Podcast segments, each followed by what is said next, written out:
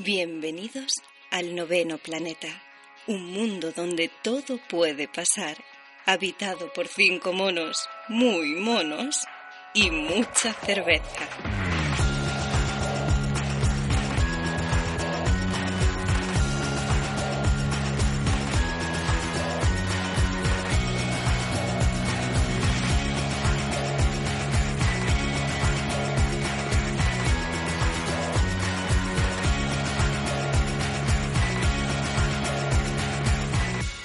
Bienvenidos, benvinguts, benvido, ongi, welcome, yokoso a la cuarta tertulia del noveno planeta. Como todo el mundo sabe, ya a estas alturas existe un noveno planeta más allá de Ceres y se encuentra en el barrio del Realejo, en la calle Molinos número 16, dentro del restaurante Retro Fusion Food Papa Upa. Papa Upa. Ya han pasado por aquí Pablo Santos, que dice que en realidad el noveno planeta es una enana marrón, Miguel Abril, que sigue buscando qué es eso de un planeta, Ignacio Illana, que lo mismo te habla de ondas gravitacionales que de partículas subatómicas, y por supuesto Cholo, que no tiene problema en modificar el genoma completo de toda la zoología si con eso le dan un proyecto europeo. En esta ocasión vamos a cotillear que se cuece en el planeta vecino, en concreto en el cuarto planeta, que si este es el noveno planeta y está en el Ralejo, pues pillará por Puerta Real o más o menos por ahí. Lo haremos en la atmósfera idílica, en el emblemático barrio del Realejo, donde los mágicos sabores se conjugan para satisfacer tus. Nosotros recordamos que vengáis aquí al Papaupa el tercer miércoles de cada mes, a las siete y media de la tarde. Hoy un poco Lo- luego os cuento por Facebook a qué viene esto. Pero seguramente os han soplado que somos cinco muy irreverentes e irrelevantes monos. Y por eso te emplazamos a seguirnos en nuestro Twitter en arroba el 9 planeta con número. También tenemos correo electrónico que en un alarde de imaginación se llama el 9planeta arroba gmail.com. Gmail. Y para escucharnos en diferido, estamos en iVoox y en nuestra página web en www.elnovenoplaneta.wordpress.com. Se nota que hoy nos hemos tomado unas cuantas cervezas antes de empezar. Y sin, Entre 7 y 7 y media. entre 7 y 7 y media. Y sin dilación alguna, eh, saludamos a los que te hablan con voz sexy y vibrante, pero es porque no han calzado bien la mesa. Ellos son Julius, bienvenido Julius. Bienvenido, pero si es Gmail, será gmail.com. .com, cierto. Eh, Morel, bienvenido. ¿Se me oye bien? Se te oye bien. Gracias. Hello, ha- how, hello. Doctor Lechón Yo he bebido demasiado. y quien nos habla, Mr. Marlon. Como decía en este programa, hablaremos sobre el planeta Marte, ese vecino rojo del que casi cada vez, cada mes aparece una noticia diciendo que hay agua y luego nunca es verdad. Es como lo de las noticias sobre salud y el aceite de oliva, ¿verdad, Morel? ¿Verdad? Hablaremos de eso en muy poquito tiempo. Como sabéis, eh, cada mes intentamos traer a un experto en el tema que nos ocupa. En este caso hemos ido a buscar a dos eh, marcianos y nos han dicho literalmente, hacho viejo que suena por aquí, vente, vete, te toma una estrella levante. Así que a la vuelta nos encontramos con dos personas maravillosas que han estado más que dispuestas a hablar sobre Marte. Ellos son Miguel Ángel Valverde y Ana Tamayo del Instituto de Astrofísica de Andalucía. Bienvenidos. Un aplauso. Bien hallados, muchísimas gracias. A, a mí, a mí me gustaría agradecer su presencia porque eh, después de invitar a otros tres invitados diferentes que no, no hemos conseguido que vinieran, pues han conseguido pues salvar el, el programa de hoy porque si no nos hubiéramos visto obligados a hacer un monográfico de Leticia Sabater. Entonces, muchísimas gracias por venir. Además, yo creo que ha sido todo un acierto que vinieran, ya debido a la gran afluencia de público que han traído con ellos. Y seguramente seremos un programa mainstream. O sea que muchísimas gracias. Estamos deportados, ¿eh? Estamos desbordados, sí. Está, está el bar lleno. ¿Te parece, Morel, eh, presenta a nuestros invitados? Muy bien. eh, los dos trabajan en un proyecto marciano llamado Upwards, del que seguramente hablaremos. Pero si os parece, os voy a hacer un breve mini currículum de cada uno de ellos. Voy a empezar, si os parece bien, con el de Ana Tamayo, para la cual necesitaría de mis monos amigos un pequeño coro celestial. Vais- Es una, es una mierda, lo dejamos para postproducción, ¿vale?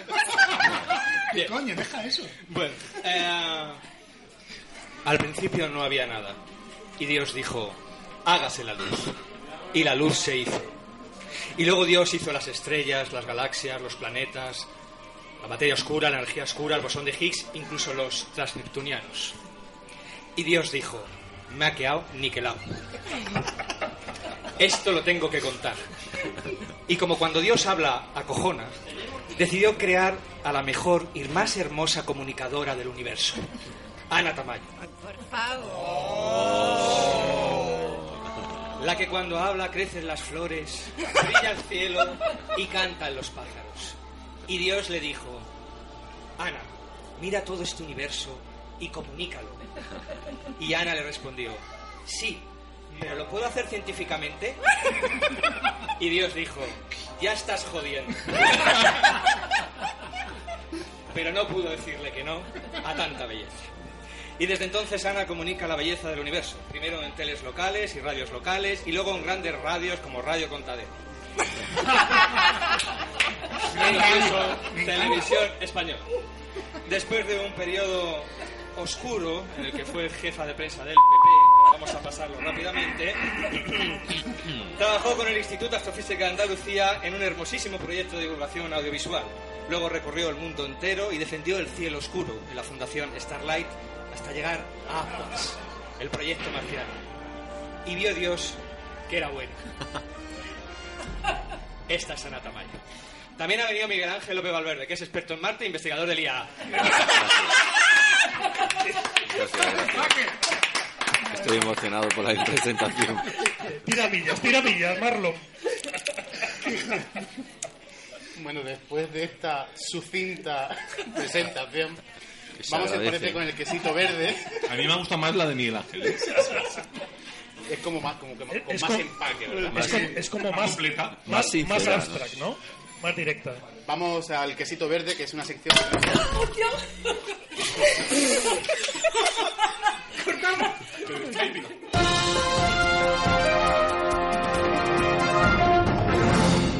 Noticias del noveno planeta.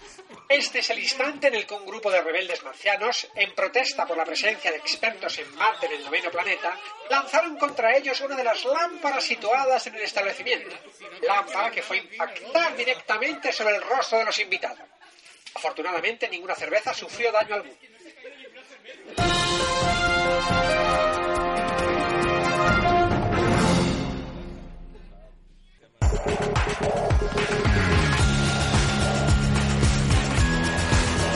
Esto es el noveno planeta. Un mundo donde todo puede pasar. Vamos con el quesito verde, esa sección en la que básicamente nos ahorramos hacer y pensar varias preguntas. Así que aquí, aquí tenemos el trivial. Eh, os digo que, que tiréis el dado, probéis, da igual donde caiga, va a ser quesito verde. Así que Menos mal. si queréis tirar por ahí, fijo que sale 13. Con Venga, un dado, pero sale primero. 13. Me gana. Tres. 3. Venga, 3. Quesito verde. Qué bien. Verde. Vamos a ver. Verde. Esta es fácil. ¿Quién descubrió la penicilina? Es fácil, pero no estoy de acuerdo con la respuesta. Tic tac, ¿Quién tic tac, descubrió la penicilina? tic tac. Tic tac, tic tac. A los astrofísicos quiero verlo yo ahora. Vamos. Que venga, si está fácil. Fleming. La respuesta es Fleming. Fleming. Fleming. Digo que no En Oxford en el porque en 43. realidad- En realidad, Fleming no descubrió la penicilina, descubrió penicillium, que es el hongo que produce la penicilina. Pero bueno, vamos a dejarla ahí. Con las polladitas. Bien, Polémica, polémica. Fuera. Miguel Ángel te toca. Venga, tira otra vez. Venga, ahí va.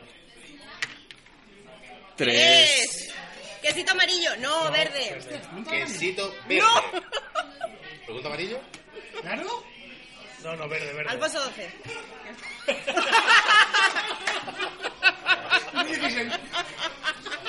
Bueno, ¿cómo se llama químicamente la molécula RNA?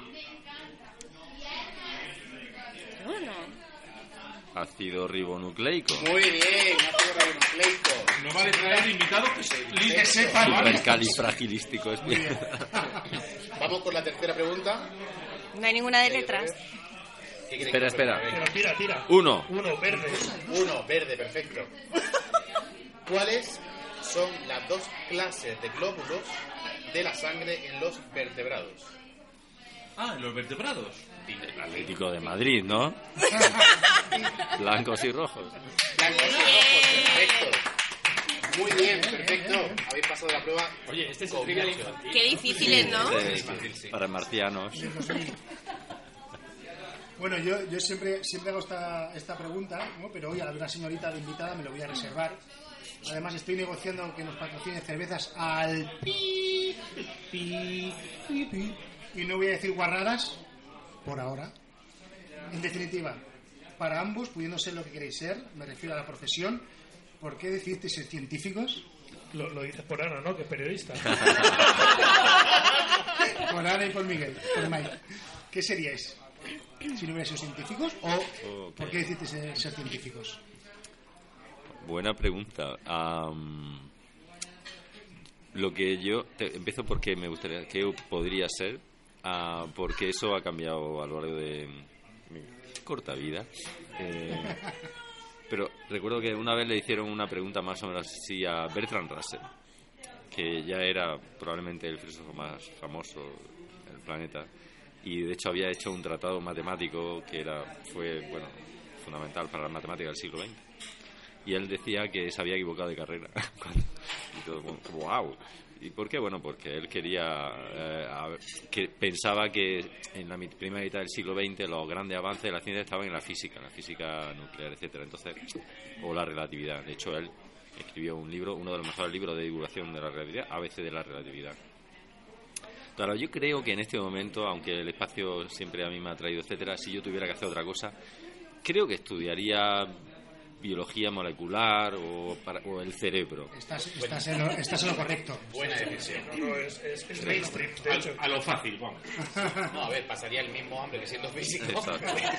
Pero Pero, pero todavía- le daría vuelta al cerebro con otros temas, Con otros temas. pero quizá más práctico también.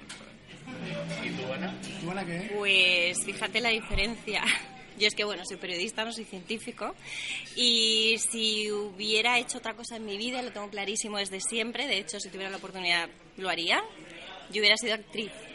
Porque me encanta vivir muchas vidas, conocer a mucha gente, meterme en la mente de otras personas, saber cómo piensan. Y yo creo que el ser actriz es la posibilidad que te da. El ser muchas Eso- personas en eso- una misma vida. Eso y bajar al bar todos los días también te da la misma oportunidad.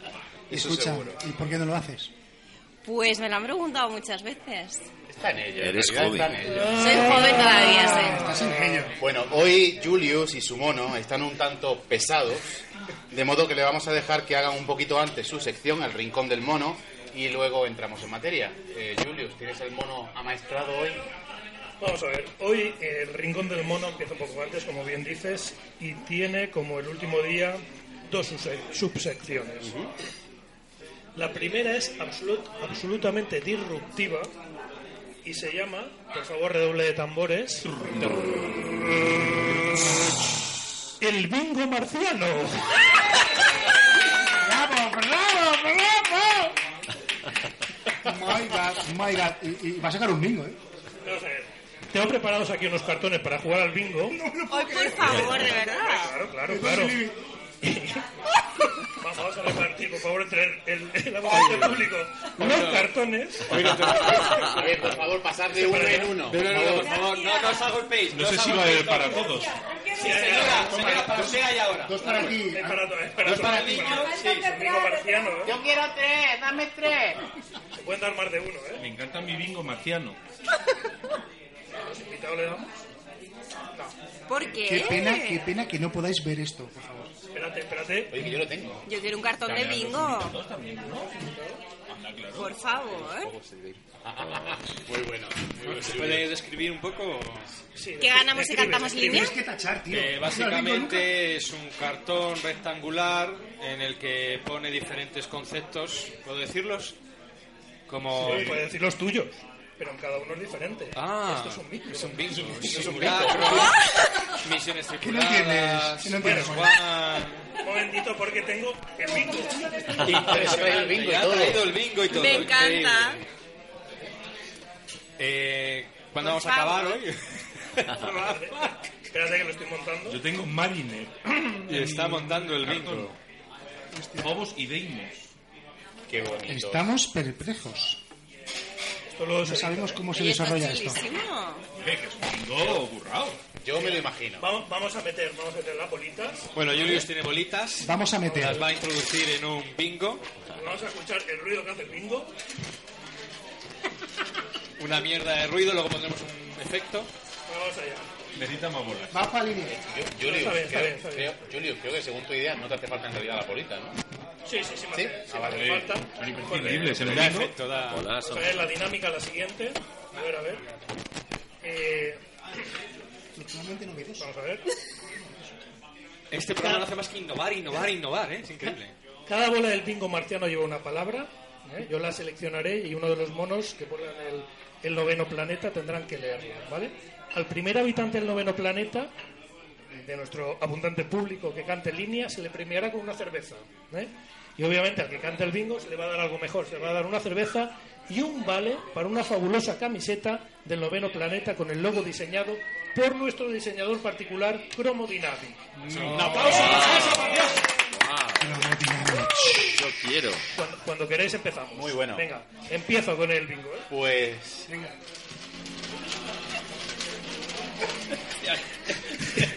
Y va la primera bola. La primera bola. ¿Cómo se juega? Céntrate, céntrate, que estás cantando un bingo, coño. Joder. Hostia. en la primera bola ha salido Planeta Rojo. Planeta rojo. Muy bien, Planeta Rojo. A Ahí ver, ¿tú tienes? le, ¿Tú tienes? Táchalo. táchalo, táchalo. tengo. Le corresponde a Marlon. Muy bien, Planeta Rojo. La pregunta va para Ana. Hace poco viajaste por varios países para hacer un documental que, por cierto, recomiendo a todo el mundo dentro del proyecto Upwards. Es un eh, documental financiado por el Horizonte 2020 en el que obviamente se habla sobre la investigación que se está llevando a cabo sobre y en el planeta Marte. Ajá. Así que cuéntanos qué tal ha ido esa experiencia, cómo la has afrontado y de paso algún cotilleo del viaje, por fin. Uf. Bueno, se lo dejo para el último. Eh, la verdad es que ha sido una pasada, ha sido una chulada poder estar trabajando en, en Upwards, en este proyecto marciano y sobre todo llegar y que una de mis primeras eh, misiones fuera precisamente viajar por Europa, por cinco países, entrevistar a, a más de 12 científicos expertos en diferentes materias de Marte. Sea, 13.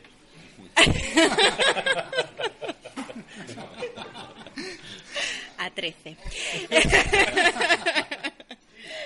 Em, bueno, pues fue un realmente em, fue maravilloso, fue maravilloso meterme en el planeta Marte desde el principio, tener que hacer eh, toda la misión de, de informarme primero para saber qué preguntarles y, mm, y enterarme pues desde el ciclo del agua marciano. Yo, por ejemplo, no sabía que había nubes en Marte. Hay nubes en Marte, hay nubes en Marte. Em, las tormentas de arena, eh, hay agua en el subsuelo o no, eh, el Hay agua, metano. de verdad, en serio. ¿Hay agua? Oh. Agua líquida. No en la superficie parece que no, sería imposible, pero sí creemos que puede haber acuíferos debajo de, debajo de tierra. Y bueno, pues aparte de todo el viaje, aparte de tener que, que montar la agenda y que todos los científicos pudieran y me dijeran, venga, sí, este día a tal hora y llegar y que los aviones no se, no se retrasasen, más yendo con Ryanair, eh, porque fue un presupuesto low cost. Eh, Que nos patrocina. Iberia. Y bueno, llegando a los aeropuertos a las 2 de la mañana por tener retrasos, entonces ya el coche de alquiler no estaba, por lo tanto no podíamos llegar al hotel. Eh, bueno, nos pasó de todo, absolutamente de todo, pero fue, mara- fue, fue estupendo. ¿Cómo es la disponibilidad de los investigadores cuando llega una rubia a preguntarles cosas sobre Marte? Quiero decir, eh, ¿estaban dispuestos, digamos, a echar un día entero con, siendo una entrevista puramente divulgativa? No sé si por ser rubia, simpática, pero realmente se portaron muy bien conmigo. Yo muchas veces es verdad que, que metía prisa pues al cámara, o, ah, pero, pero no, no tuvieron ningún tipo, de, ningún tipo de problema de estar horas y horas y horas con nosotros a, a todo lo que necesitábamos. Bueno, vamos, que si no, el, el bi- el bingo no es dinámico. Vamos con la siguiente pregunta. Vamos a darle al bingo. Abuelas. Espérate, espérate, espérate, espérate, bolas. espérate, que sale la siguiente es Leticia Sabater. Yo, yo, yo, yo lo tengo, yo lo tengo. La, la va a hacer Morel. A ver, sí. Ah, a ver, es para los dos. Eh, Bueno, la presencia de Marte ya la ha dicho Marlo, es recurrente en los medios más generalistas normalmente.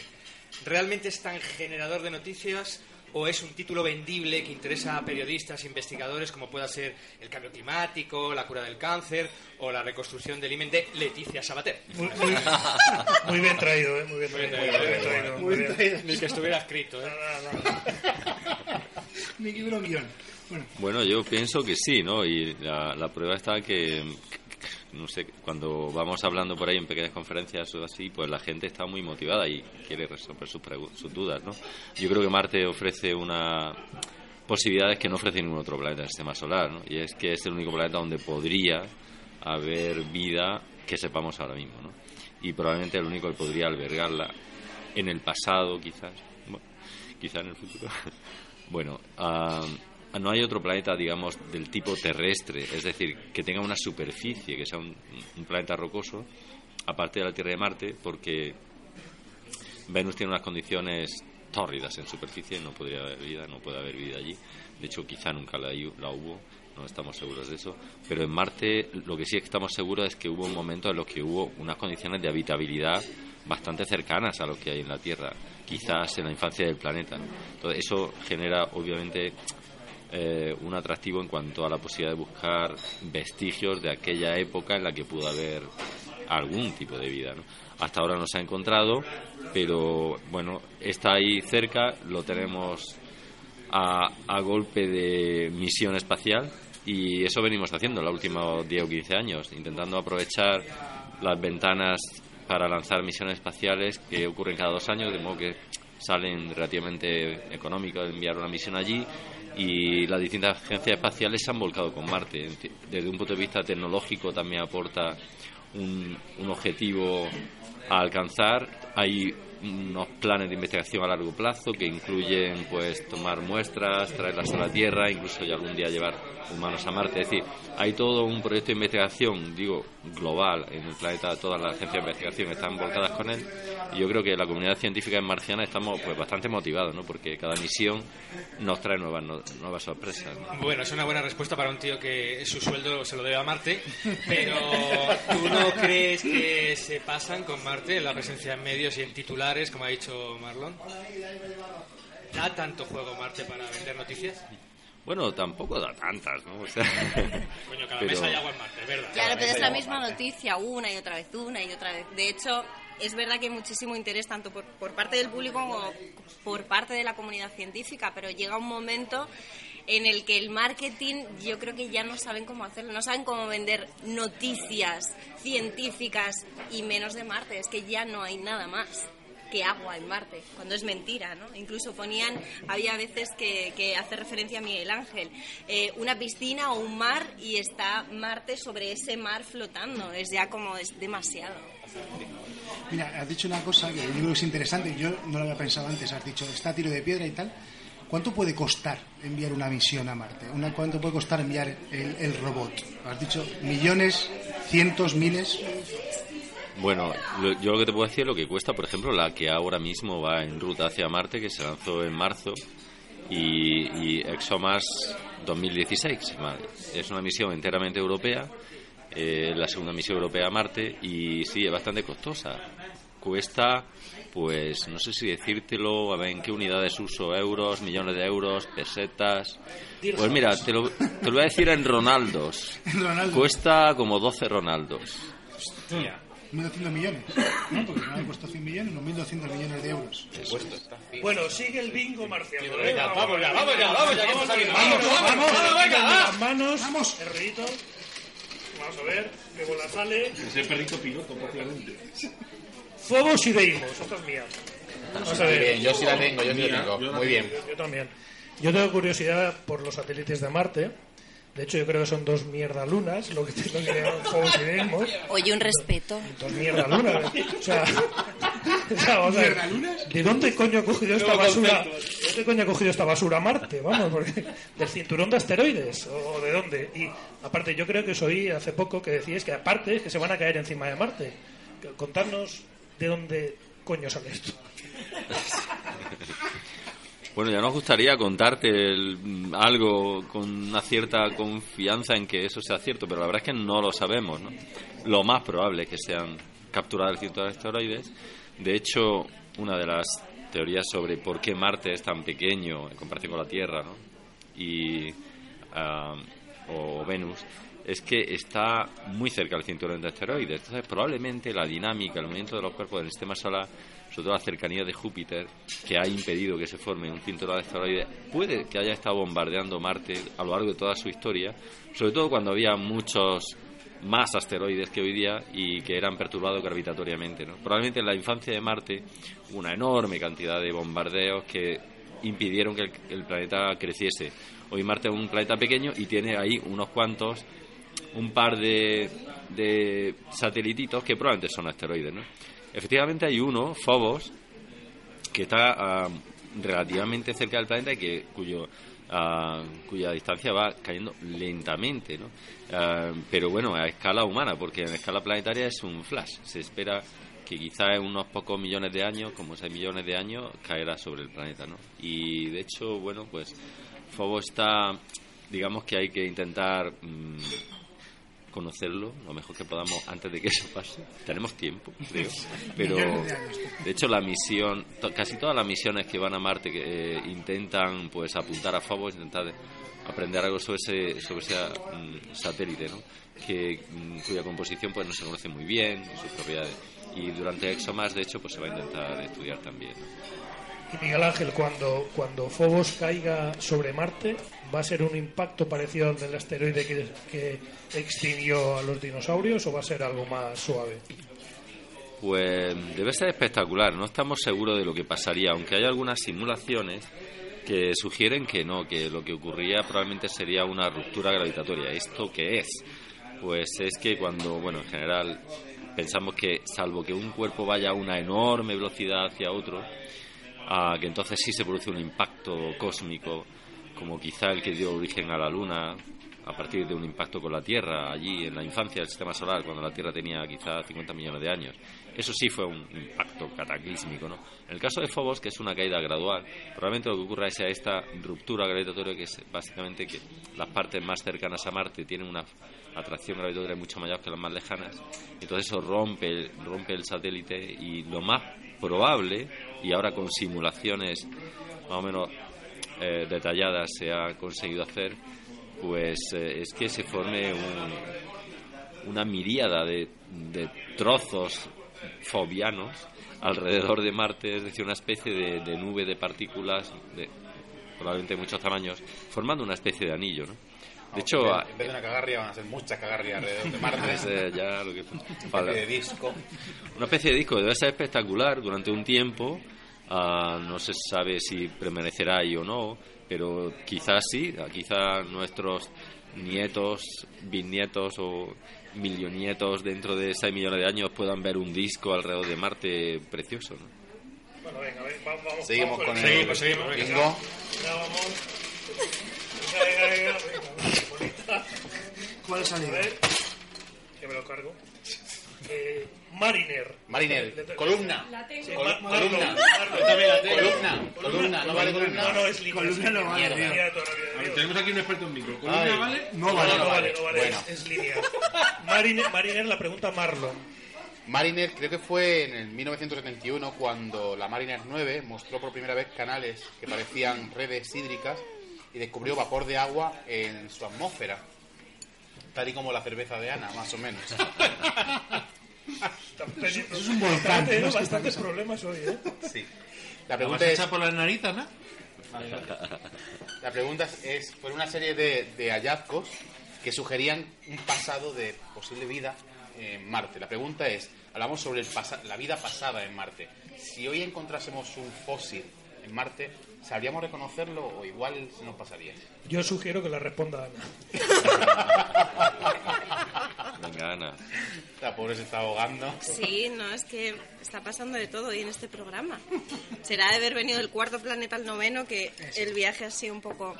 Eh, bueno, yo esa, lo, lo que voy a responder, luego que me apoye por favor Miguel Ángel, es que precisamente fósiles es lo que va a buscar esta misión espacial. eh, eh, ExoMars que, que ahora mismo está de camino a Marte. Y yo sin saberlo, que soy un adelantado a mi tiempo. Claro, totalmente. En 2018, eh, supuestamente, Europa pondrá en la superficie de Marte el primer rover, que esperemos que llegue sano y salvo, no como el anterior, la, la Beagle, que nunca llegó a mandarnos eh, ningún tipo de información. Pero este rover sí que va a llevar un taladro de dos metros, es el mayor que se ha llevado hasta ahora.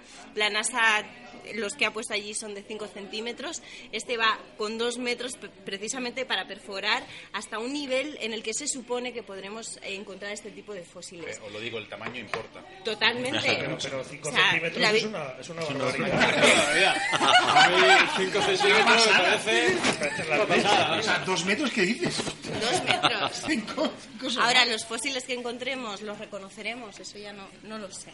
Bueno, la verdad es que la probabilidad, cre- creo que la mayoría de científicos que envían, no, no tan- yo no participo en alguna de las misiones más astrobiológicas, algunos que llevan experimentos biológicos a bordo, por ejemplo las sondas Viking después de Mariner, que se posaron en superficie llevaron varios experimentos biológicos y todos dieron resultados negativos, algunos ambiguos, etcétera.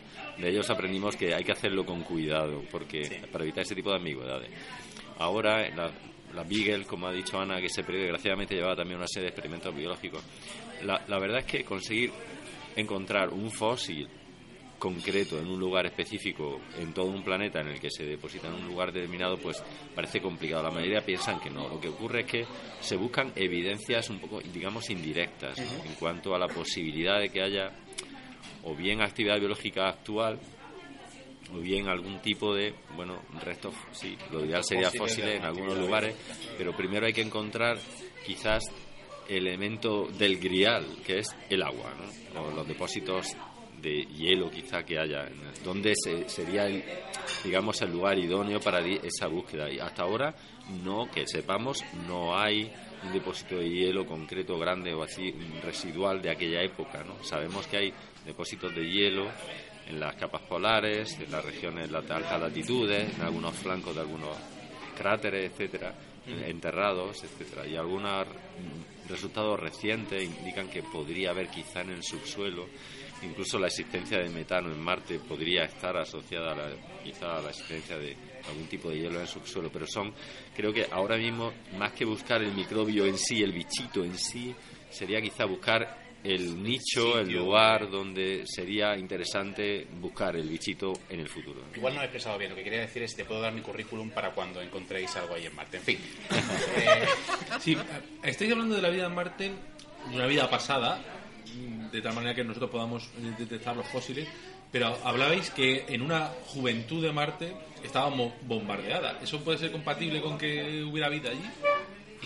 Pensamos que sí, en principio sí, ¿no? Porque son, bueno, la juventud de Marte fue una larga juventud. Eh, la época de lo que llamamos la época de los grandes bombardeos en el sistema solar duró unos, bueno, quizá 400, 500 millones de años. Y quizá cuando el sistema solar tenía 400, 500 millones de años, hace unos 4.000 millones de años, las condiciones de superficie eran probablemente óptimas. Eh, siempre que hubiese una atmósfera suficientemente densa para que hubiese un efecto invernadero suficientemente eh, intenso para que hubiese agua líquida en Marte. Hoy día no es posible, entonces claramente tuvo que ser bastante diferente. Pero la verdad es que cada vez que vamos con misiones espaciales nuevas a Marte vamos aprendiendo nuevos, vamos descubriendo nuevos indicios, todos apuntando a la misma dirección. Y es que parece que sí, en el pasado hubo cantidades, no sabemos cuánto, de agua líquida en superficie durante un tiempo. Ahora cuánto tampoco lo sabemos. Lo que sí sabemos es que esa época no duró mucho y que pronto se perdió la atmósfera y por tanto las condiciones de habitabilidad y pronto pueden ser a lo mejor 200 millones de años que bueno es la época en la que pensamos que el planeta se enfrió, murió la dinamo interna, el calor interno del planeta. Es un planeta más pequeño que la Tierra, a diferencia de la Tierra que todavía mantiene calor interno, Marte probablemente ya está muerto. Y por tanto desapareció la actividad volcánica que hubo en aquel momento. Los volcanes, aunque dan mucho miedo, pero están íntimamente relacionados con la vida. El reciclaje de la atmósfera y el reciclaje de los compuestos que están en la atmósfera, en la corteza terrestre, ha sido vital gracias a los volcanes. En el caso de Marte, en ausencia de tectónica de placas y de movimiento, quizá la atmósfera se perdió y los volcanes no pudieron rellenar la atmósfera con nuevos gases. O sea que probablemente en aquella época hacia los 800 millones o 900 millones de años, digamos hace 3.000 3.500 millones de años, probablemente Marte perdió la atmósfera porque perdió el calor interno. Y en ese momento probablemente se perdieron los océanos también. Bueno, venga, seguimos con el, con el bingo. Siguiente pregunta. Vamos a ver, a ver, a ver qué sale. ¿Qué sale? Agua hirviendo. Agua hirviendo. Agua hirviendo. Un té, que me pongan un Yo, té. yo L. A mí me salió L de caballo. No, vale tampoco. No, no, no, esta es mía. Esa es no la tengo. Esta es mía, esta es mía. Vaya. Hace poco hemos leído y escuchado en una rueda de prensa de la NASA, que son muy de rueda de prensa, como ya hemos visto en este programa, que se ha confirmado la presencia de agua líquida en Marte. Luego se ha visto desde hace poco que, que parece ser que las manchas oscuras del planeta rojo pues podrían ser debidas a agua hirviendo. Es una noticia de, de, esta, de esta semana. O sea, primero agua, luego agua hirviendo. ¿Para cuándo algo serio? ¿Para cuándo la cerveza marciana? Buena pregunta para la NASA. bueno, es que claro, este tipo de resultados, como son muy llamativos, pues eh, ellos que tienen buenos comunicadores, pues no dudan en, en lanzar noticias. La verdad es que lo que se ha encontrado con medidas de un instrumento, un espectrómetro que está a bordo de la misión americana MRO, uno de los satélites americanos que está allí en órbita ahora, es que eh, es la primera vez que se ha medido la mineralogía de esas zonas que ya se conocían hace tiempo, que son una zona en, en terraplenes, en, zonas muy inclinadas en, la, superficie, en la que hay, bueno, pa- parece que van cambiando con las estaciones. Entonces, al estudiar la mineralogía asociada a esas regiones con este espectrómetro, que es bastante sensible y tiene un, un, un- un campo de visión muy pequeño, se ha encontrado que tiene sales ¿no? muy abundantes, lo que se llaman salmueras. Probablemente no es que sea agua líquida, sino quizá agua con gran cantidad de sales. Otra cosa es que eso sea agua en el sentido que uno imagina, como agua óptima para que allí pueda haber bichitos, ¿no? Es decir, no, eh, de hecho eso es lo contrario. Agua con muchas sales es un, eh, es un, ah, un- un ecosistema co- completamente inhóspito para la vida, ¿no? Pero es interesante el hecho que haya agua y que vaya cambiando estacionalmente y quiere decir que el planeta tiene algún tipo de actividad actualmente, ¿no? 4.000 millones de años después de, formarse, cuando pensamos que, como he dicho antes, parece que estaba como, como muerto. ¿no? Lo que ocurre es que el agua eh, que ahí parece estar no sabemos de dónde viene. Y esta es un poco también de nuevo la pregunta del grial. De hecho, los autores de ese trabajo, ellos mismos reconocen que lo más probable es que no sean acuíferos que están en el subsuelo, en esas laderas empinadas, que salen o se evaporan, sino puede ser incluso lo más probable, según uno de ellos, de hecho, que sea el mismo agua, el vapor de agua que está en la atmósfera que se condensa y, entonces bueno se deposita en el suelo y luego cuando se calienta cuando llegue la primera cuando da el sol a esas laderas pues erosiona y se mezcla con las sales ¿no? de todos modos esto es un resultado que no, no va en la dirección digamos de, de búsqueda de agua no aporta mucho en esa dirección más bien en la dirección de que el Marte no está tan muerto que hay accidentes eh, de, de erosión actualmente activos ¿no? eso es lo más interesante más que el hecho de las sales porque sales hay muchas sales en todo el planeta ¿no? Ah, si esto es, proviene del vapor de agua en la atmósfera, bueno, pues simplemente es un, un, e- un ejemplo más del ciclo del agua que ya conocemos hace tiempo que hay en Marte. ¿no? Se- seguimos con la siguiente. Vamos a ver, ponemos el himno. Seguimos para bingo. Venga, vamos a ver. Y otro, y otro, y otro perrito piloto. Atención, metano. Yo. Gitano. Me ha encantado Línea. La invitada ha cantado línea.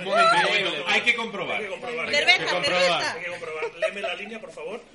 Planeta rojo, ¿Correcto? metano, ¿Correcto? vida en Marte. No, no, no, Ay, no, no, no, no, perdón, la pero- línea es incorrecta, seguimos para bingo. seguimos para bingo, la pregunta metano va para Morel. Morel.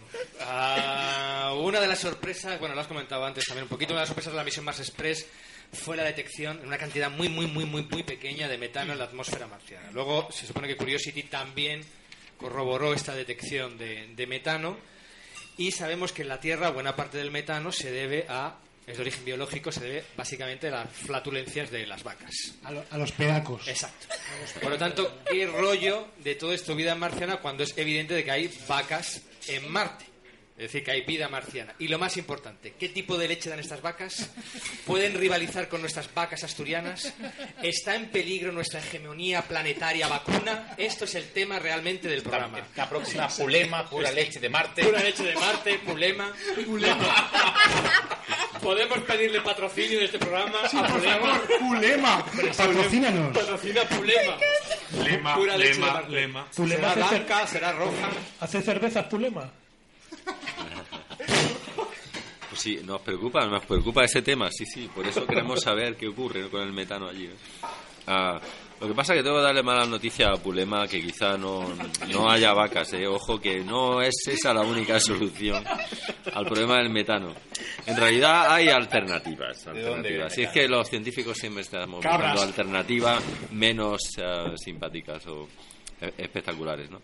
Ah, también en la Tierra hay otra fuente de metano que proviene del interior y de hecho pensamos que algunos procesos geológicos en Marte quizá podrían estar detrás de esta abundancia de metano. Lo que ocurre es que no lo sabemos. Y el hecho de que se hayan observado no solo metano en Marte, sino que es muy variable, eso nos tiene bastante perplejos.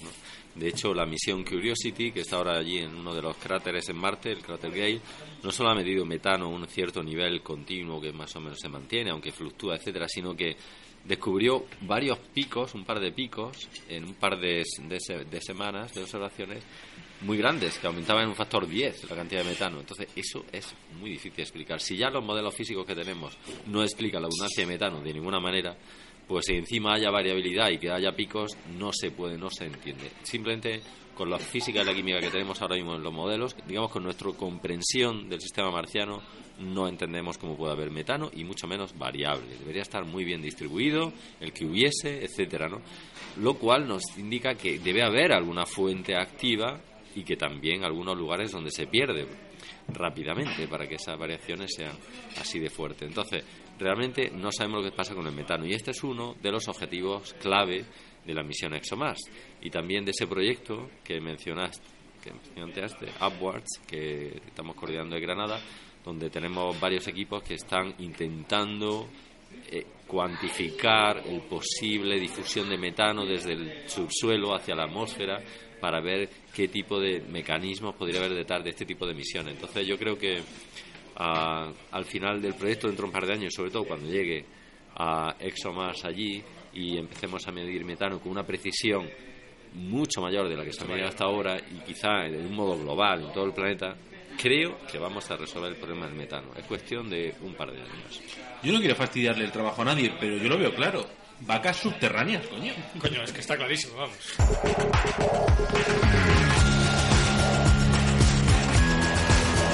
Esto es El Noveno Planeta. Un mundo donde todo puede pasar. Seguimos con el bingo. Me lo quitan de la mano. ¿Todavía no hay línea? Todavía no hay línea. Está, está al caer, está al Vea, caer. vea que esta es la A mía. ver, a ver, a ver, a ver. A ver Venga. qué. Terraformación. Terraformación.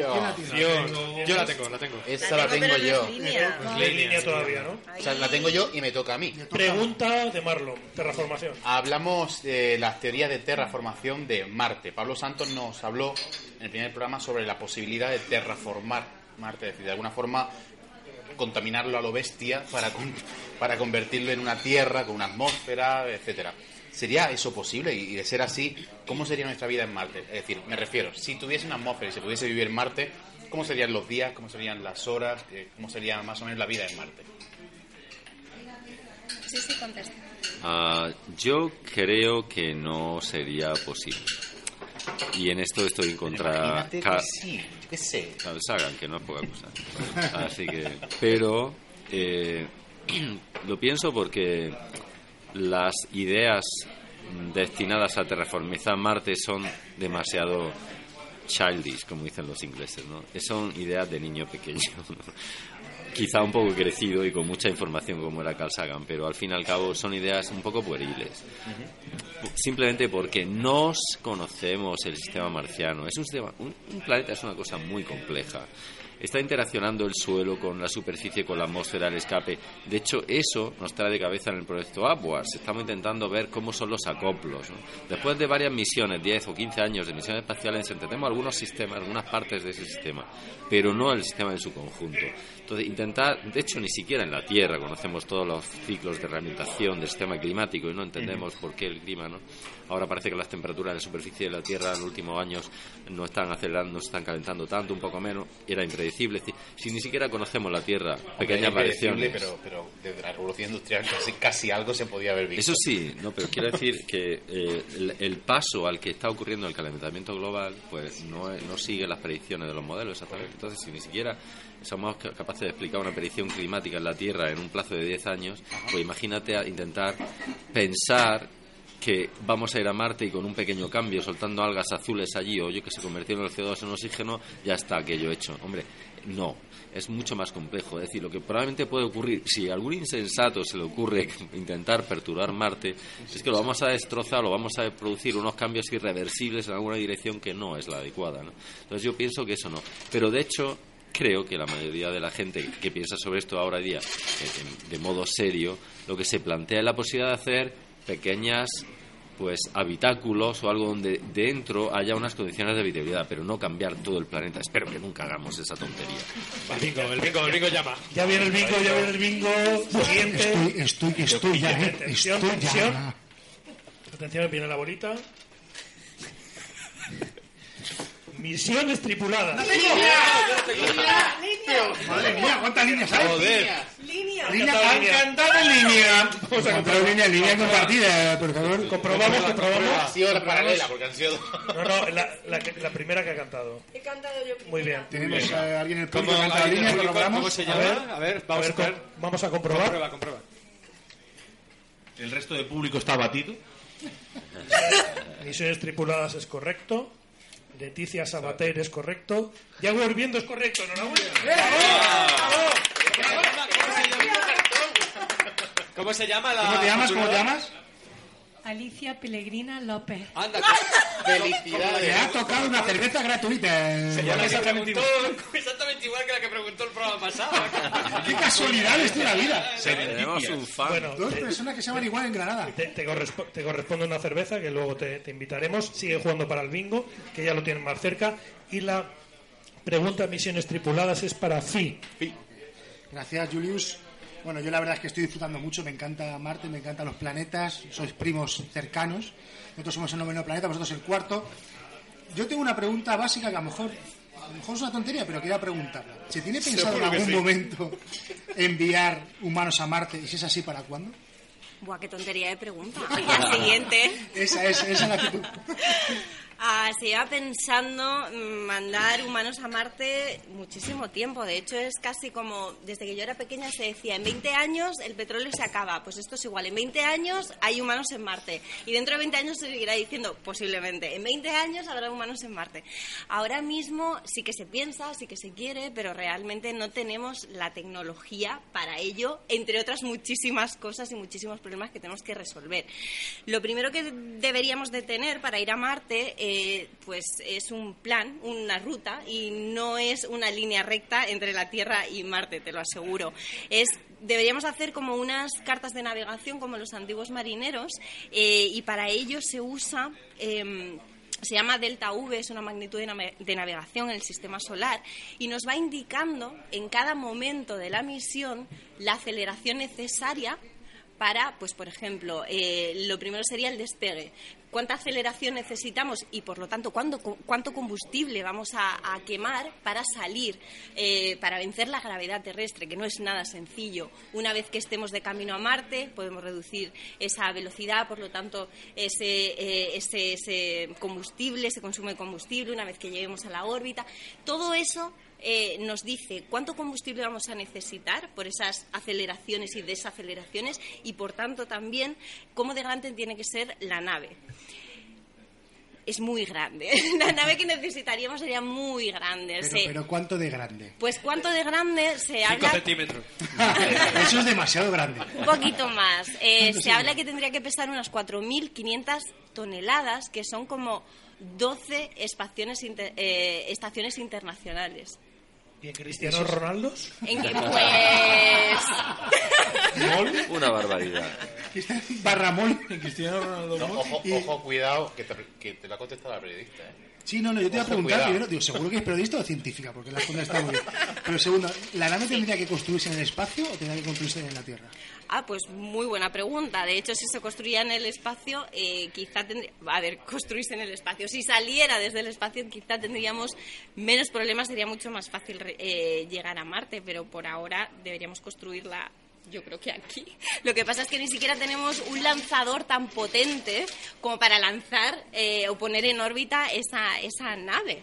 Se está intentando eh, reducir esa nave. ¿Y cómo es? Bueno, pues si no utilizamos combustibles líquidos, eh, utilizamos propulsión criogénica, pues a lo mejor no necesitamos tanto espacio. Pero bueno, eso todavía está muy, muy, muy en O sea, que está muy lejano. Sí. Sí, sí, sí, sigue el bingo, sigue el bingo. ¡Vamos! ¡No para la fiesta! ¡Vamos! A ver, la siguiente pregunta. Continuamos para Siguiente ello. bolita, la bolita, la bolita. Sí. Por favor, continuamos para bingo. Ha salido Presupuesto presupuesto de de I más D. Presupuesto de la, la- la pregunta, la pregunta es para. A ver. Para Doctor Lechón. Lechón. Ah, yo, eh, eh, nuestra invitada en un en una eh, exhibición de precognición ha anticipado un poco la pregunta. Pero yo, yo, yo pensaba que, la, que no habíamos ido a Marte, o sea, que no habíamos mandado eh, misiones tripuladas, básicamente por el dinero.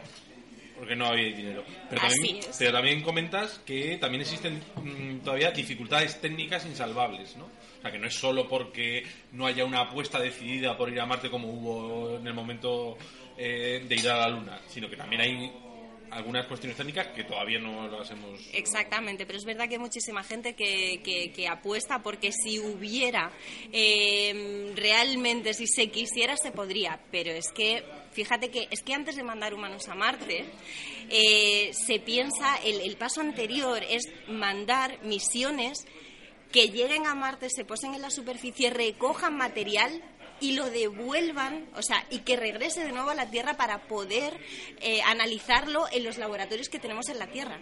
Primero deberíamos hacer eso. Es que además, imagínate, es que no sabemos cómo sacar a una persona. Si llegamos a mandar a alguien allí, es que es un billete de ida, es que no vuelve. Ponte tú, Matt Damon. ¿Me, me estás jodiendo la operación Kino? Precognición. Seguimos para bingo. Vamos, vamos, pero vamos, vamos. para bingo, ya estamos cerca. Siguiente bolita. Secretario. Siguiente bolita, siguiente bolita es. The Martian. The Martian. La pregunta, pregunta la es... pregunta es para Morel. Esta mía, esta mía. Morel. Eh, la, la película de Ridley Scott, ¿no? La tengo, la tengo. De Martian. Bueno, ahí vemos Marte y vemos tormentas de polvo inmensas, vemos columnas de polvo que llegan hasta las nubes, vemos, vemos todo un Marte. ¿Es todo real? ¿Es todo lo más parecido a lo que puede realmente ser Marte? Y sobre todo lo más importante, ¿es real que los astronautas de la NASA de la ESA están tan buenorros como todos los astronautas que salen en esa película? Tanto masculinos como femeninos. Eh, bueno, no conozco a ningún astronauta personalmente, pero yo creo que deberían ser todos así. Y luego, Como y luego principio de a años este. gusto. Como y- criterio de selección que estén sí, buenos rollos. Claro, Luego ya físico y todas esas. Exactamente, eso, eso es. Incluso botánicos. porque Incluso botánicos. botánico, un botánico. Hombre, Venga, coño. fue muy importante que esa- Matt Damon fuera botánico para, para lo de las papas, claro que sí. Bueno, eh, Dejar responder a la chiquilla. Exactamente. Todo lo que se ve en la película es cierto, es científico. Bueno, pues eh, cuando fuimos a verla fuimos un poquito con ojos de, vale, pasárnoslo bien, pero también con ojos de ver si Ridley Scott realmente se había asesorado bien científicamente y está bastante bien. Es decir, tormentas de, arena, de polvo, no de arena. Efectivamente hay tormentas de polvo en, en Marte y hay incluso épocas en las que se producen estas tormentas de polvo que llegan a ser tan grandes que eh, completamente cubren el, el planeta eh, durante semanas. Lo que pasa en la peli es que es muy exagerado, o sea, es como una tormenta muy huracanada Que no y tienen la fuerza, como no hay atmósfera, no tienen la fuerza suficiente como para poder... muy bien, o sea, estoy con la boca abierta si tú dices que no has estudiado. Pero me he leído el libro. Bueno, seguimos para bingo. Seguimos el siguiente, a ver, a Vamos. ver. Ya queda poquito, ya queda poquito. Vamos a ver la bola que sale. Atención, tensión. Simulacros. ¡Bingo! ¡Bingo! ¿Cómo que bingo? ¡Han cantado bingo! ¿Cómo que bingo? Corroboramos, corroboramos. Vamos, vamos. Comprobamos. ¿Cómo que bingo? Comprobamos, comprobamos. A ver, comprobamos. Comprobamos. Las palabras son simulacros, Correcto, fobos y deimos, correcto, presupuesto en IMAS de Madrid, Correcto. misiones tripuladas, correcto. Leticia Sabater, Muy bien, agua hirviendo para un té, perfecto. de Martian, ¿Sí? Mariner ¿Sí? y terraformación. A mí me ha faltado vida en Marte. Ahora bien, ahora bien. Ahora bien, Es que no hay, te lo ha dicho, no Te, hay. te corresponde una camiseta de con el logo de nuestro diseñador cromodinámico, ¿vale? Y una, y una cerveza. Bueno, Doctor entonces, Lechón, dale. estamos en simulacros, Simulacros. y es para Doctor Lechón. Eh, hombre, yo supongo que esta gente, que son bastante listos y tienen gafas, eh, estarán preparando eh, simulacros o entrenamientos para que eh, se puedan preparar esas eh, misiones tripuladas. ¿no? Eh, no sé si sabéis algo de a ese respecto y, y cómo se, se podrían estar preparando los astronautas para, para ese viaje. Está Bueno, hay, huerto, creo, ¿eh? hay un montón de actividad en esa dirección, ¿no? Eh, en el entrenamiento de astronautas concretamente, pero ojo que antes de eso, que claro es como muy lógico, hay muchas otras cuestiones que hay que preparar. De hecho, cuando nosotros participamos en el Horizonte 2020 para intentar, bueno, eh, conseguir fondos europeos, ya que en España eso es muy difícil.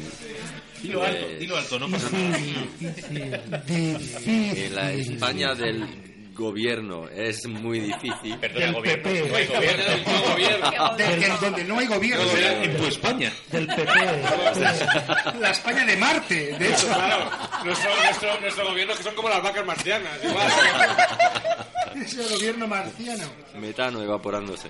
Bueno, pues eh, de hecho cuando participamos eh, competíamos con otra llamada eh, que hacía la, la Unión Europea para fomentar la bueno la construcción de laboratorios donde almacenar muestras marcianas cuando se traigan. Eso no se puede hacer a la noche a la mañana, etcétera.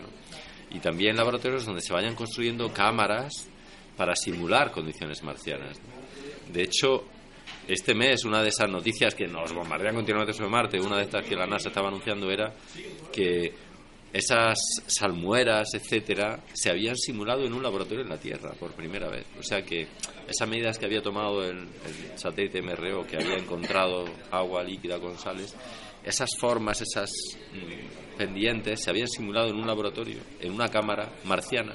Pero es una cámara que tiene eh, como 60 centímetros por un metro 20, o sea, sea, una barbaridad, ¿no? pequeña, muy exactamente. Mucho más que 5 Entonces, centímetros. Claro, estamos hablando que ahí es donde se puede simular las presiones y temperaturas que hay en Marte, pero claro, no se puede simular una pendiente en el filo de una garganta marciana, obviamente, ¿no? Entonces, claro, incluso aunque los resultados son interesantes y simulan algo de lo que se ve allí, en realidad no es exactamente así. Incluso el espesor de la arena es mucho más fino del que espesor que probablemente hay en Marte. Es decir, que aún así hoy día todavía no tenemos unas simulaciones realistas en la Tierra de algunos de los fenómenos que ocurren en Marte. ¿no? Entonces hay todo un montón de simulaciones dirigidas a conocer Marte y, por supuesto, el último objetivo de llevar quizá humanos allí. ¿no? Continuamos bingo. Viene la última bola del bingo. La que- última. aunque ya, ya se ha acabado. Se ha acabado, ¿eh? Bueno, da igual. gusta el rollito, Bola ¿no? extra.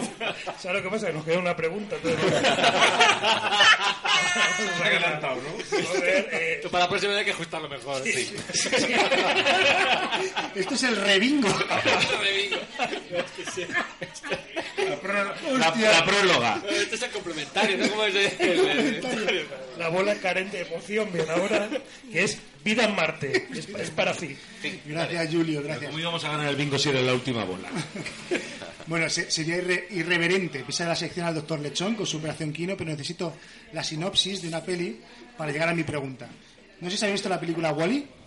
¿Es de animación? ¿Una película de animación? Vale. Bueno, para los que no la han visto, es una película de animación que trata básicamente de un futuro no muy lejano, donde la humanidad vive en una nave espacial en busca de nuevos planetas que habitar, ya que han tenido que pirarse de la Tierra por contaminarla y por agotar sus Y recursos. estamos todos gordos, es decir, eso puede ser mañana. Todo el mundo está gordo, además tiene problemas de los huesos y tal. Bueno, después de unos cientos o miles de años, uno, no de los huevos, de los huesos. Perdona, pero has dicho de los He huevos. dicho de los huevos, que también, que también, porque... Vale, tiene problemas óseos y de los huevos. Qué cabrones. Me ha pillado. Desde que casi escalabramos a los invitados no me reía tanto. Es que es verdad, los hijos de puta van como una especie de nave, no pisan el suelo en su puta vida. Bueno, eh, después de unos cientos o miles de años, uno de los robots sonda, dedicados a encontrar formas de vida planetarias, se encuentra una planta en la Tierra y se pone un funcionamiento, todo un complejo procedimiento que hace que finalmente volvamos a la Tierra. Por lo tanto, mi pregunta es, ¿qué pasaría, qué crees que pasaría si se encontrara vida en Marte? Realmente. Bacteriana, yo qué sé, de cualquier tipo. ¿Qué, qué procedimiento se seguiría? ¿Eso qué tiene que ver con Wally, tío? ¿Pero te ha molado los huevos o no? Os he dejado listos, ¿eh? Pues sí, Sí, a la vez. totalmente. Bueno, Quizá sería. reproducirla aquí en la Tierra. Bueno, no sé. Yo me, yo me estaba quieto y lo dejaba allí de Yo- momento. sí, Si estuviera aquí Cholo, O sea, vamos. ¿habéis pensado alguna vez aquí que esto Cholo- puede ocurrir? Oye, una, una cosa, ¿por qué no deja de responder a los invitados que para los hemos traído? Bueno, va, venga. dando pie. Bueno, ¿tú quieres decir algo? No. ¿Algún biólogo en la sala que pueda responder a esta pregunta? Alguno hay. Claro, hombre, se está buscando vida eh, allí, ¿no? Claro. Eh, pero, ¿sabes una cosa? Si a mí me dijesen que dentro de un cierto tiempo prudencial, como por ejemplo en 200 años, o sea, muy pronto, se va a encontrar vida en Marte, eh, cosa que no es imposible, ¿no? Claro, uno no puede, incluso aunque llegue a los lugares más óptimos para la vida y lo busques allí y no encuentres nada, siempre alguien puede decir, bueno, pero no hemos explorado el planeta completo. Entonces, demostrar que no hay vida allí es imposible, ¿no? O sea, pero si a mí me dicen que efectivamente va a encontrarse vida, eso tiene un, bueno, un impacto enorme sobre el origen de la vida en la Tierra, ¿no? Porque habría que ver si esa vida es similar a la nuestra o no. Esa es la cuestión clave, ¿no? De hecho, quizás la vida en la Tierra no es exclusiva de la Tierra, sino que proviene de, no sé, ha sido inseminada del espacio y quizá Marte puede compartir. Si a mí me dicen que efectivamente viven en Marte, lo primero que pensaría es que probablemente son, también tienen, como, está, como decía el trivial, RNA y ADN. Es decir, probablemente sea similar o al menos tenga algunos ácidos nucleicos, no sé, algún tipo, una variedad o algo, pero que sea enteramente similar, porque si no, eso sí que sería un impacto gordo. Porque si hay un tipo de vida muy diferente al terrestre en dos planetas tan cercanos, quiere decir que la existencia de vida en el universo es casi ubicua. En los únicos dos planetas del sistema solar donde hay, hay dos vida y de hecho diferentes es que hay casi mecanismos de formación de vida pues bastante plurales y, y quizá muy abundantes, ¿no? Eso sí. implicaría que quizás en el universo pues eso es muy abundante. Si es una vida demasiado parecida entre ellas, yo pensaría más bien en, en una no contaminación, pero tan próxima y tan parecida, yo pensaría más bien en un origen común, más que en que sea muy, muy ubicua. ¿No? Bueno, si, fu- si fuese muy diferente, digo, ¿no? Sí, si fuese muy diferente, claro. Si fuera muy diferente. Claro, si fuese muy diferente. Lo más probable es que sea muy similar, me imagino, ¿no? De hecho, sabemos que hay intercambio de materia entre Marte y la Tierra, impactos de meteoritos, etcétera, ¿no? Hay meteoritos marcianos en la Tierra, etcétera. O sea, que, que puede, puede ser, ¿no? Pero la verdad es que, en mi opinión, las perspectivas de encontrar vida a corto plazo son escasas, es difícil, ¿no? Primero hay que encontrar agua en abundancia y que, que en unas condiciones que haya podido estar Porque ahora mismo, perdona, no hay ningún instrumento ni allí ni en, ni en previsión que esté preparado para detectar vida como tal, ¿no? Los experimentos planeados eh, son de tipo indirecto, es decir, son ah, encontrar probablemente agua líquida o algunos minerales que se forman en presencia de agua, estimar la posible bueno existencia actual de vida, pero eso después de los experimentos de Vicky es muy improbable. O sea que yo creo que más van en la dirección de ver, aprender algo sobre el subsuelo de Marte y lo que eso nos puede decir sobre el pasado de Marte. Hombre, y en el material que te, hipotéticamente te traigas, eh, cuando puedas traértelo, ver si hay nucleótidos. No hace falta que sea cadena de ADN. Yo, desde luego, si encontramos, vida, si encontramos vida en Marte, no me gustaría ser el encargado de la sala blanca de esa misión. Sí, con las contaminaciones. ¿eh?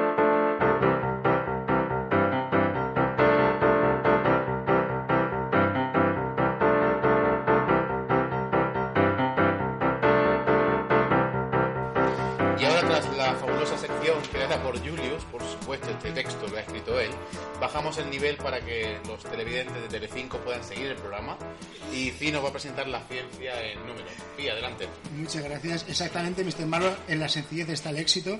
Así que voy a dedicar mi sección a mis fervientes seguidores de Gran Hermano y mujeres, hombres y viceversa. Y viceversas. Y viceversa. Berza. Que, que me han escrito esta semana. Has dicho huevos. He dicho huesos, coño. O sea, o sea, o sea. Bueno, la- la- eh, por favor, los invitados que me corrijan si me equivoco. ¿Y por qué Marte es rojo? perdona, que perdona. Es que asocio una cosa con rojo. La superficie de Marte tiene un color naranja rojizo porque su suelo contiene óxido de hierro o partículas de óxido. Correcto. Gracias. Es- el cielo sobre Marte frecuentemente aparece rosa o, na- o naranja claro porque el polvo del suelo es levantado por los vientos en la delgada atmósfera sobre Marte. Así es. Pe- Perdona que te cuestione tus conclusiones, Fi, pero el servicio de documentación del programa nos informa que la NASA, por supuesto, en una rueda de prensa, son, son muy de rueda de prensa, Sí. acaba de descubrir que el fondo de la fosa de Nili es azul, casi turquesa. Pero, pero sigue, ¿eh? Sigue. Vamos a ver, Julio, vamos a ver. Puede que una millonésima parte de Marte sea de color azul, casi turquesa. ¿Qué cojones de color es ese? ¿Pero por qué crees que llaman el planeta rojo? Bueno, sigo, que, sigo, que- perdón. Que, que responda a los invitados, ¿no? Que Que- respondan, que- sí. ¿Sabéis algo sobre esta noticia de la NASA? No, no, no.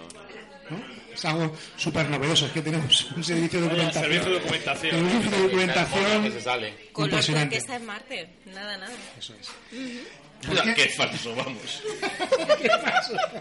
Ok. Yo, yo- yo- yo he visto fotos, ¿eh? He visto fotos que alucinaría. ¿Por qué Marte se llama Marte? Marte debe su nombre al dios de la guerra en la mitología romana, hijo de Júpiter en forma de flor y de Juno. En forma de flor. Se le representa como un guerrero con armadura y una flor y un yelmo encrestado. Bueno, ¿cómo se llama el volcán más alto de Marte y qué altura tiene? Esto sí que es interesante. Sí, sí. A ver, ¿quién no sabe contestar? Por favor, ¿alguien? Tres Everest. Venga, dilo. Monte Olimpo. Muy bien. Está escrito en el guion. Sí, tío, pero es que lo sabía, Morel lo sabía. Tiene aproximadamente 23 kilómetros de altura y casi 600 kilómetros de ancho y es considerado el volcán más alto del sistema solar. ¿Vale? Una pregunta para vosotros. Yo lo tengo aquí, a ver si es cierto, ¿no? Me lo podéis corroborar. ¿Cuánto tardaría una nave espacial en llegar a Marte desde la Tierra? Tac, tac, tic, tac, tic, Bueno, tac, tic, tac. la que va ahora hacia allá va a tardar unos nueve meses, un parto. Exacto. Vale, vale. si se lanza en la ventana adecuada, claro. Perfecto. Vale. Yo, yo tenía aquí puesto 6 y ya más Partos- rápido. Partos suele durar menos, también te lo digo, ¿eh? Por la ventana del cuarto, nueve meses. Nueve meses, muy bien. Hablemos sobre temperaturas. Esto me parece muy curioso porque, porque hay, eh, yo he cogido varios tipos de temperatura. La temperatura media dice aquí que es de menos 55 grados centígrados de media, la máxima 20 grados y la mínima menos 143. Pero lo más Sí, interesante... estaría a gustito, yo creo. Sí. Ponte Rebequita, ¿eh? Pero lo más interesante es las diferencias de temperatura entre el día y la noche. Contanos algo, por favor, que eso es una pasada. ¿Qué diferencia hay entre estar en Marte al sol, al solecito tomando un espeto, y luego que llegue la noche? ¿Qué pasaría ahí? Bueno, hay una diferencia muy grande, más de 100 grados, ¿no? Lo que, claro, sería un poco... De hecho, una de las... Esa, esa es una de las pocas medidas que se ha aprendi- que, que, que se obtuvieron sobre Marte antes de la era espacial. De hecho, en los años 20, ¿no? cuando eh, se inventaron los termopares que detectan la temperatura y se pusieron en un telescopio y se apuntó a Marte y se vio que entre el día y la noche el limbo nocturno y el, lado diurno pues había una diferencia de temperatura enorme ¿no? Aquello fue un poco de jagua- jarro de agua fría para los que en esa época, como Lowell, etcétera, estaban diciendo que había civilizaciones avanzadas que nos iban a invadir, etcétera, ¿no? Porque con ese tipo de temperaturas tan extremas, a ver el guapo que aguanta, ¿no? O sea que fue un poco... Estamos hablando de 1920, ¿has dicho? 26 es cuando se midieron la cara nocturna y diurna de, de la temperatura de Marte. sí. Madre mía. Vale, yo ya dos cositas más para terminar. El día dura, según dice aquí, 24 horas, 37 minutos y 22 segundos, con lo cual es prácticamente igual que la Tierra. Y lo que sí me parece curioso es que el año dura 687 días terrestres. Dos años. Es aproximadamente dos años lo que el año en la Tierra. Sí.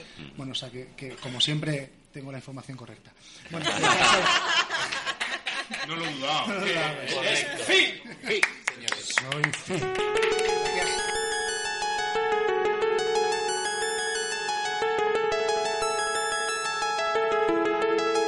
Bueno, tras el consejo, consejo de monos sabios, es decir, no de nosotros, hemos decidido cerrar el programa hoy con la operación Kino. Así que, doctor Lechón, hoy tenemos Zagal Cansino, Zagala Cansino, algo tenemos Cansino o no.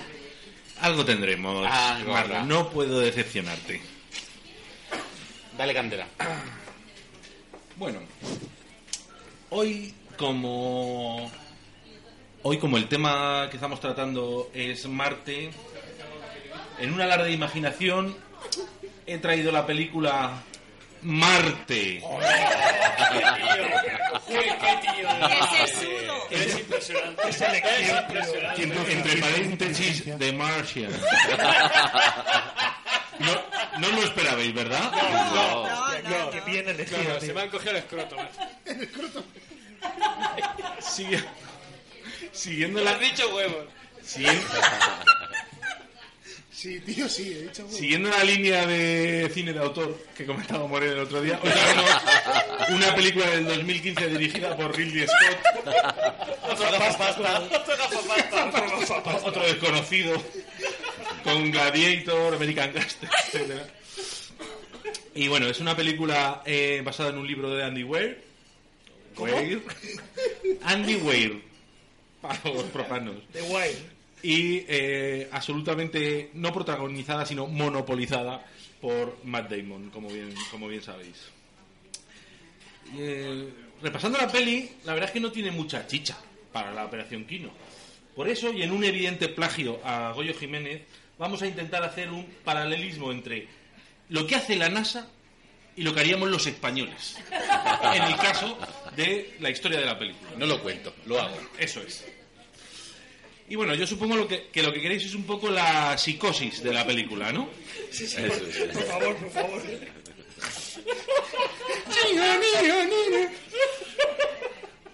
Bien. Los de la NASA están en Marte. Pero así de golpe. Sin introducción ni hostias. Están en Marte. Y están haciendo eh, cosas de astronautas en Marte. Y de repente hay una tormenta de polvo bastante jodida. Que claro, que si fueran españoles, seguro que había alguno que diría, ¿cómo os ponéis, coño? Si son cuatro gotas.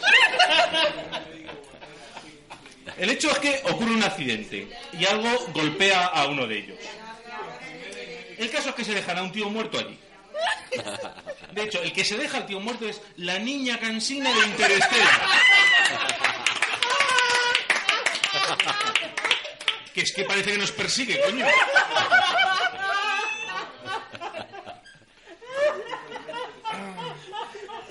No, pero, pero luego se siente culpable. Se siente un poco culpable. Pero este aquí, voy a meter este aquí como niña cansina a partir de ahora, ¿eh? Pero este aquí, que no estaba muerto, que estaba de parranda. A la española sería como cuando dejas al novio en la despedida soltero tirado en la estación del tren de Huesca. ¿Vale? Con el tiempo justo de llegar a la boda en Sevilla. Repuesto del susto y operándose las heridas a lo vivo, en un claro homenaje a Rambo, lo primero que hace es un vídeo diario. Y empieza por esculpar a sus compañeros de misión. Ellos no tienen la culpa, etcétera. Eso en España no ¿Qué pasa. ocurriría si fuera español? Obviando el tema de que no tendría el mínimo material quirúrgico para la autooperación. Ah, no lo tenemos ni en los hospitales. Además, ¿habéis visto los botiquines que tenemos en España? Que son de cachondeo. Cada llavecita. Ay, pero me gustaría comentar lo del vídeo diario. Nosotros exculparíamos a los compañeros. Hijos de la grandísima puta. Sería lo más bonito que diríamos lo primero. Así, y luego- después dos puntos, ¿no? Y luego para adelante. ¡Su puta madre! Bueno, la cosa está muy chungalí. El pollo se ha quedado en Marte y sin comunicación con la NASA, ni con los que se han ido eh, echando naja, ni nada. Él formaba parte de la misión Ares 3.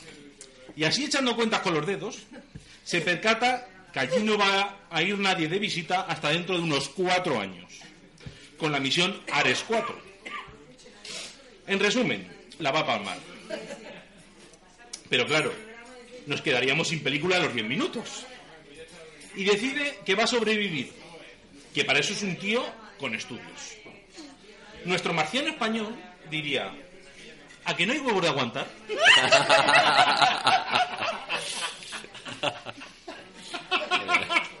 Lo primero es revisar si hay manduca para tanto tiempo.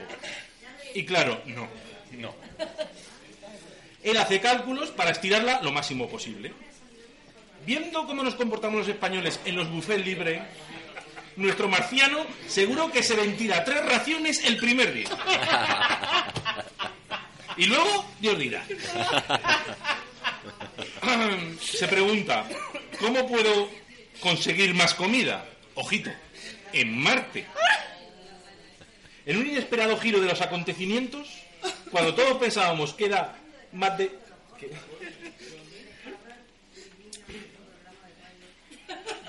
Es que está leyendo su cuaderno y no entiende su letra. Su puta letra no la entiende. En un espe- inesperado giro de los acontecimientos, cuando todos pensábamos que era Matt Damon, resulta que es el de bricomanía. Y dice, hoy vamos a construir nuestro propio invernadero industrial en un ambiente tremendamente hostil.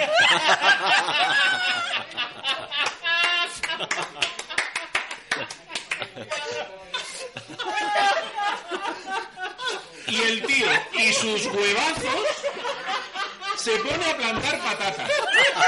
Como lo oís. Yo creo que el, eh, que el marciano español lo primero que pensaría es en plantar marihuana. Probablemente. Pero bueno. Claro, ahora hay que regar aquello.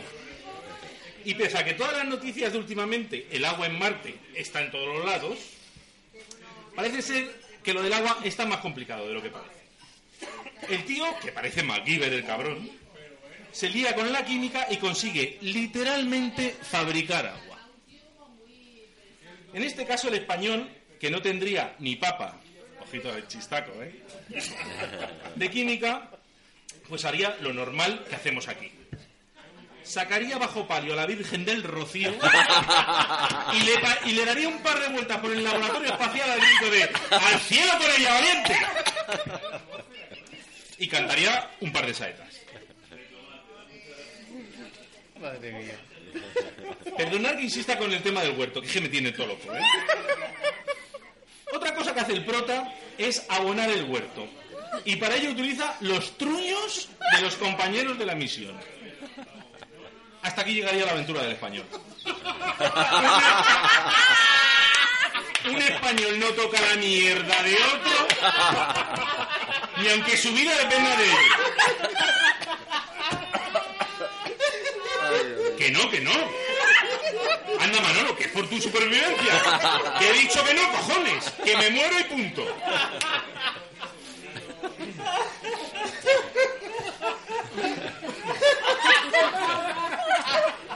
Otra cosa a destacar es la parte costumbrista de la historia.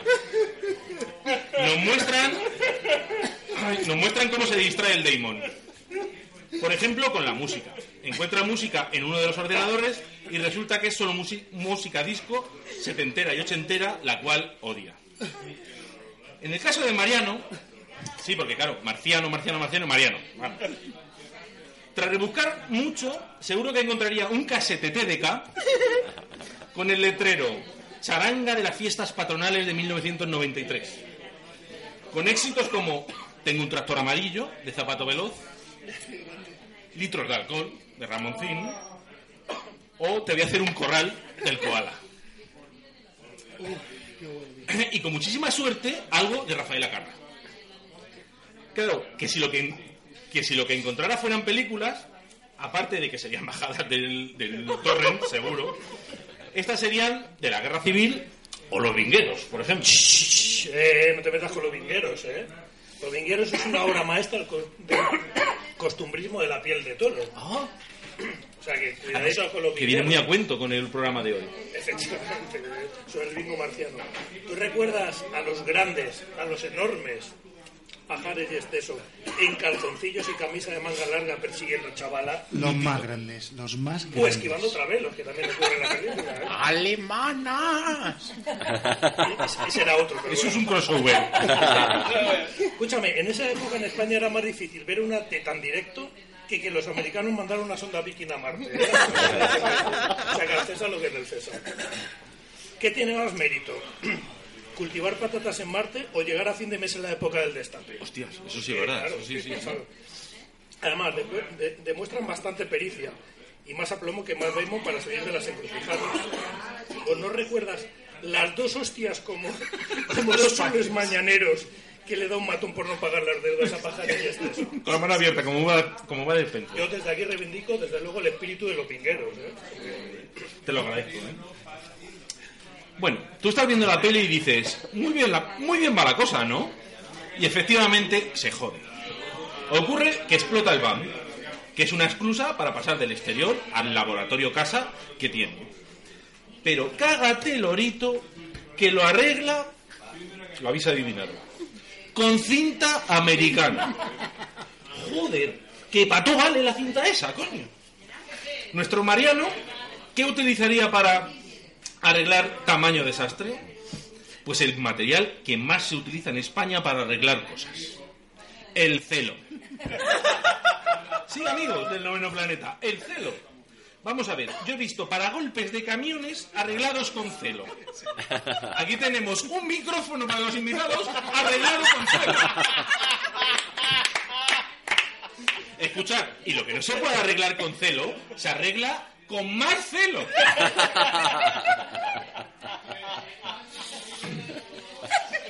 El caso es que el, ti- el tipo logra contactar con la, con la NASA y decide ir a rescatarle tras varias reuniones al más alto nivel.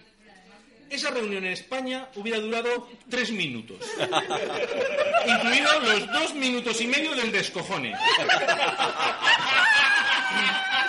Y se hubiera zanjado con un, si no te gustan las bromas, no vengas al pueblo.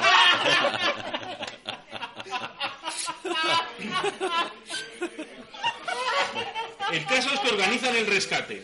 Pero claro, no se lo van a poner fácil. no. Tiene que hacer un viaje, pues como, como de Almería a Madrid en tren. Más o menos. Pero con un frío de pelotas. Con la Viking 2. Los americanos lo solucionan a las bravas. Volvimos a los chistacos, ¿eh? De patata. A las bravas, con un reactor nuclear. ¡Ole tus huevos! El españolito tendría una catalítica de butano que para un apuro no está ni tan mal. También te digo una cosa, los americanos mucho lirili y poco lerele. Creen que mucha tecnología y al final van a rescatarle con una nave de los chinos.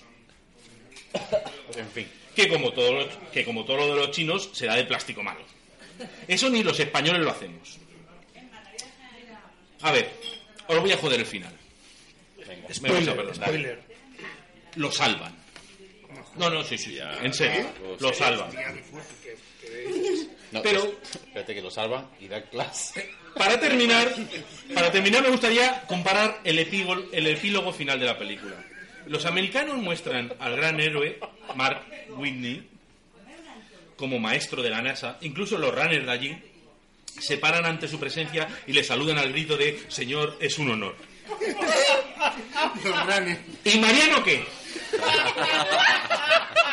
Pues todos sabemos que acabaría en la isla de los famosos, junto a Ramoncín, el koala y Rafael Acara.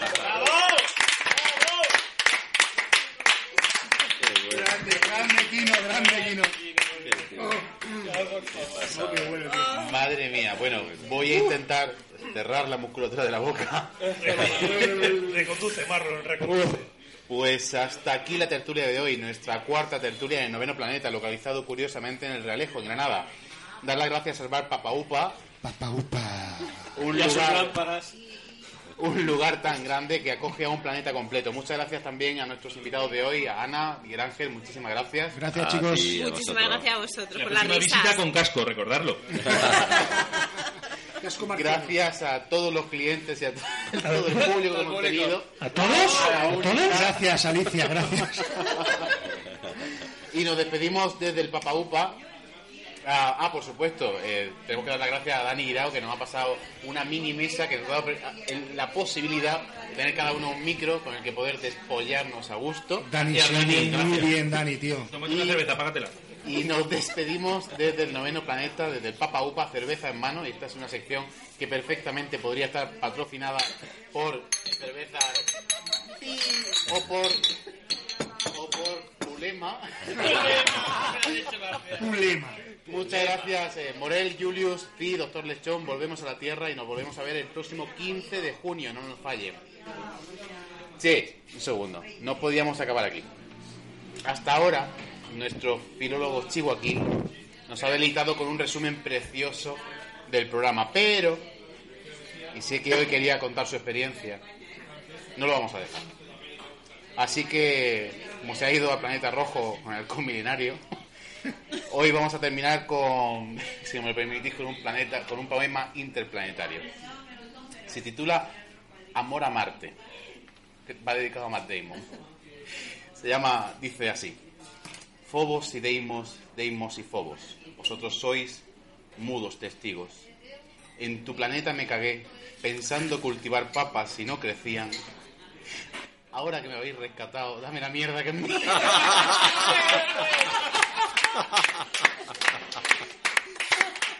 Esto es cierto, es real. Hasta el mes que viene. Gracias, chicos, gracias.